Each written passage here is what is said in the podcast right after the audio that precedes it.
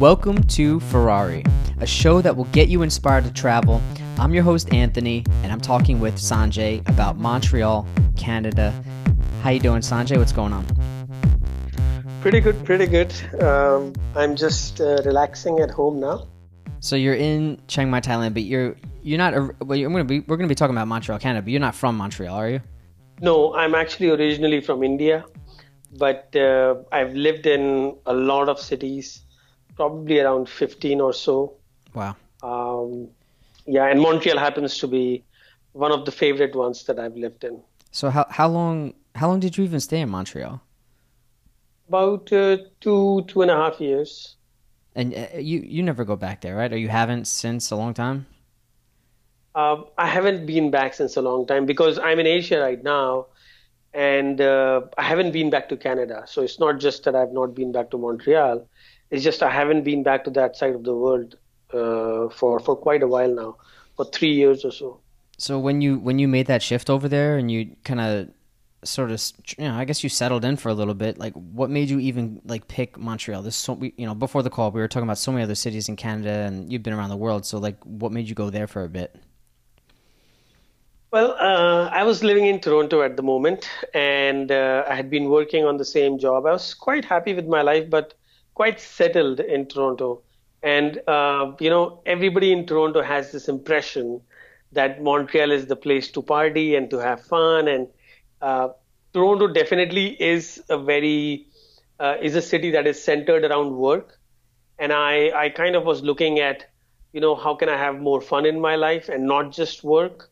Um, um, so hearing that Montreal was so good, I wanted to check it out.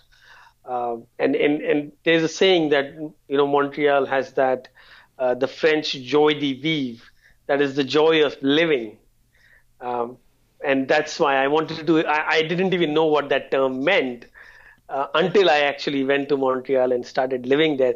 And even then, it takes a little while before you get the idea what exactly it is. But it is something that one should experience in their lifetime.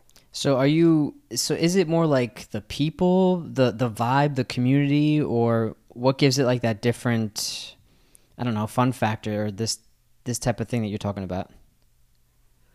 Yeah, it's uh, it's it's a mix of a lot of things. Uh, one is the way the city is built actually, and second is also the way people are and the French culture over there. Um, so first of all, you know, like if you, if you compare uh, different cities in different parts of the world, every city has a certain characteristic. Um, now, in in Canada, especially, you know, the two cities that are compared the most often are Toronto and Montreal. And the biggest, uh, you know, the the the, the most common uh, characteristic that anybody will tell you is Toronto is built for work and Montreal is built for fun. The other thing is Montreal has this. Uh, there is some. There is easy legislation related to the drinking age. Uh, I think it's lower than anywhere in North America. So I do know that kids, when they turn, I think when they turn 18, they go to Montreal to party because there's no other place that they can get drunk, you know. Mm-hmm. Uh, and and then it adds to it adds to that party uh, spirit over there. Um, but but that's not all that Montreal is is uh, good for or is fun about. It's just uh, the city has a lot of parks, neighborhood parks. Uh, people like sitting in parks and having lunches and picnics. You know, uh, people don't do that in anywhere else in North America. I have not seen, except maybe New York. But even in New, New York is very densely populated. Montreal is not so densely populated. Right. So you do have more space uh, in New York, you do feel cramped for space because there's just so many people. Um, and then there is there is the European cuisine, um, so that also adds adds a lot lot to it. Montreal has, uh, I think one of the restaurant owners told me, it has the highest number of restaurants per capita in the world. So that makes wow. it uh, also very attractive because the competition is there and there's a lot of good choice of food at very reasonable prices. So like so many things, yeah. Yeah, Montreal. So Montreal, I mean, they have like all different types of food, but you you keep saying like it has like that French influence. So, like, is it like? uh I mean, did you eat a lot of French food or no? Was it like a mix or like like I don't know. It, you know, I think You- of like when I travel, sometimes there's like street food. Do they have street food, or is it too cold for that? Or No, no, no, no. There's there's there's tons of street food. Um, they, you know, eh, whenever you talk about Montreal, people say, "Oh, they have this poutine," you know, and that's a tourist favorite. But again, um, if you go there for three days, you're going to feel okay. I had poutine, and uh, you know, I went to a couple of the famous restaurants, and um, that's that's pretty much what you'll experience.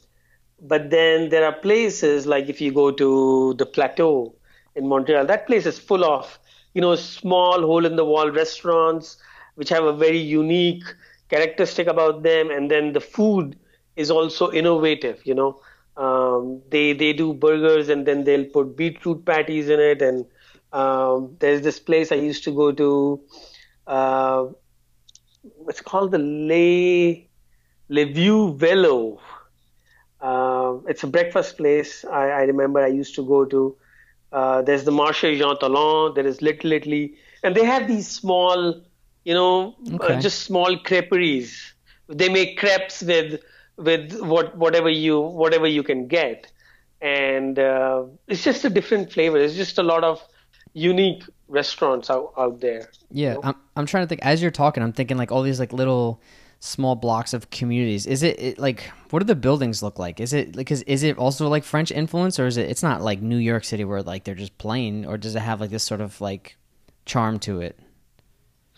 It does, but you have to get out of downtown. You know, that's the important part. Like, Okay. you know, if people go there for three days, they stay in downtown, they go to the strip clubs in downtown, they go to the party places, they get drunk, and they eat poutine, and they think, okay, they've been in Montreal, you know. Uh, but no, you have to go to the French Quarter. You have to go to Okay. uh, Rosemont, Plateau, La Petite Patrie, Little Italy, those areas, and then you start seeing, you know, those those restaurants which you don't even hear about, you know, did you go? um, and you start seeing these. Sorry, go ahead. No, I was I was just gonna like ask more like about the um like the buildings and stuff and like you know I I googled a little bit and I pulled up like things like like little churches and stuff and there was some like super old churches. I don't know if you've ever been to these. I mean, they look beautiful from the outside. I mean, one of them Yeah. looked like a Disney castle or something. It was like crazy. I saw this incredible picture online. Uh, have you been to any of those or seen them from the outside at Yeah, least? yeah. Or, yeah.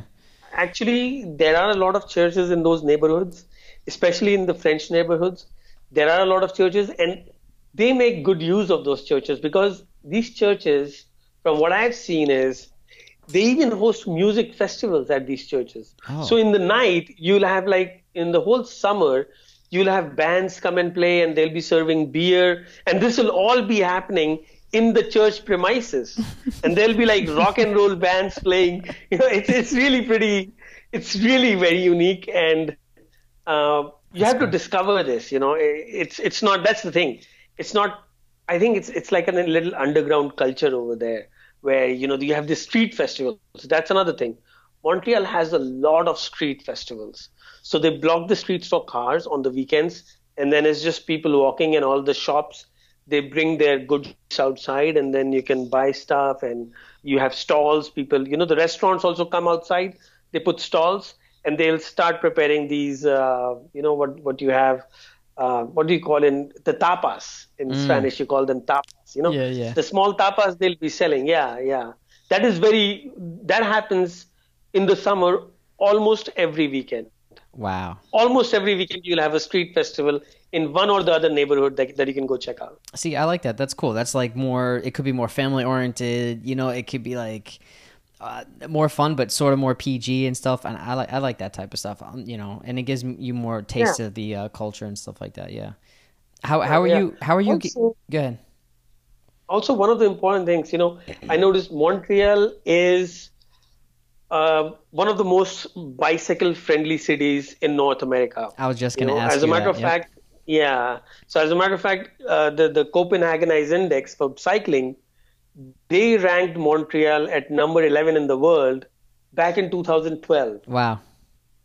Yeah, and so there's a huge cycling culture, and what that does is on the on the inside streets of the neighborhoods. You know, not on the main street, but on the inside streets, you'll also see, uh, you know, young kids cycling around the neighborhood. Oh, that's cool. So you have, you know, and it's, if it's like 10, 12 year old kids also cycling around, um, and there are these restaurants also, you know, in Montreal, the the, the neighborhood uh, uh, convenience store, they're allowed to sell alcohol like beer and wine, not hard liquor, but they can sell beer and wine, and you can have beer and wine sitting in the park.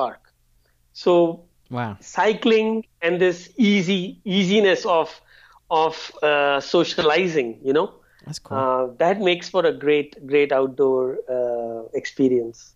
Yeah. I like so does it does it snow often? I know I dude I should have probably did a little more research on that, but does it snow often? I'm trying to think like cycling in the snow has got to be like Uh, you know, if it to be honest, if it didn't snow as much as it did in Montreal, I would probably be living in Montreal. yeah.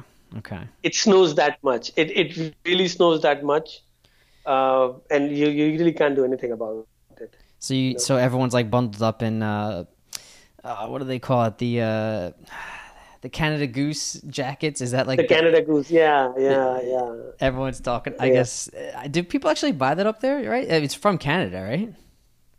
Yeah, yeah, people buy it, I, definitely. Yeah. And, okay. and you know, you need that it, in that kind of weather. Like Montreal gets minus 30 degrees, minus 35 degrees. Oh you gosh. step out of the car in the winter, it's a nightmare. Yeah, you don't want to, like, personally, I wouldn't, I don't go there in the winter time, Mm, you know.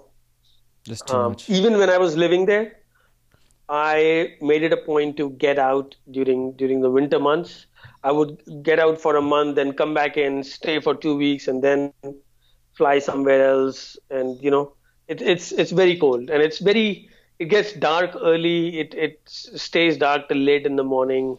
It's not fun in the winter Okay, so uh, unless and until you like snow. Sorry. So yeah, let okay. Let's let's let's recap it then. Like, because you kind of went into like where I want to kind of end off the interview is like if you only had like two days, like kind of like a weekend of a nugget to like actually visit the city. Like, when would you go? And just can you give like you know one or two three one or two three things like what your weekend would kind of look like? go in the summer obviously that's that's a given uh, go from june july august these are the three months uh, if you're going if you're going just for you know the weekend i would stay i say don't stay in downtown stay in the plateau. Uh, it's not far from downtown. You can go check out the downtown area but you can also check out the areas like you know the jean Talon market and Mile End and rosemont the, those neighborhoods. You can check that out. And then of course, there is the Mount Royal Park, and you have the Tam Tams over there on the Sundays. So that's also a unique experience if you if you're just going there for the first time. You know, a whole bunch of people gather and they they play the Tam Tams, and it's a big crowd. Uh, and it's in the park. It's in in a in a huge park, in the Mount Royal Park, which is right in the center of the city. So that's something you can spend your Sunday afternoon doing. And definitely go around on a bicycle. You can rent bicycles over there go around on a bicycle. Don't don't bother with Uber and all that stuff. Well, uh, Sanjay, thanks for coming on the show. I really appreciate it. And to those listening, go somewhere you've never been before this year. Safe travels.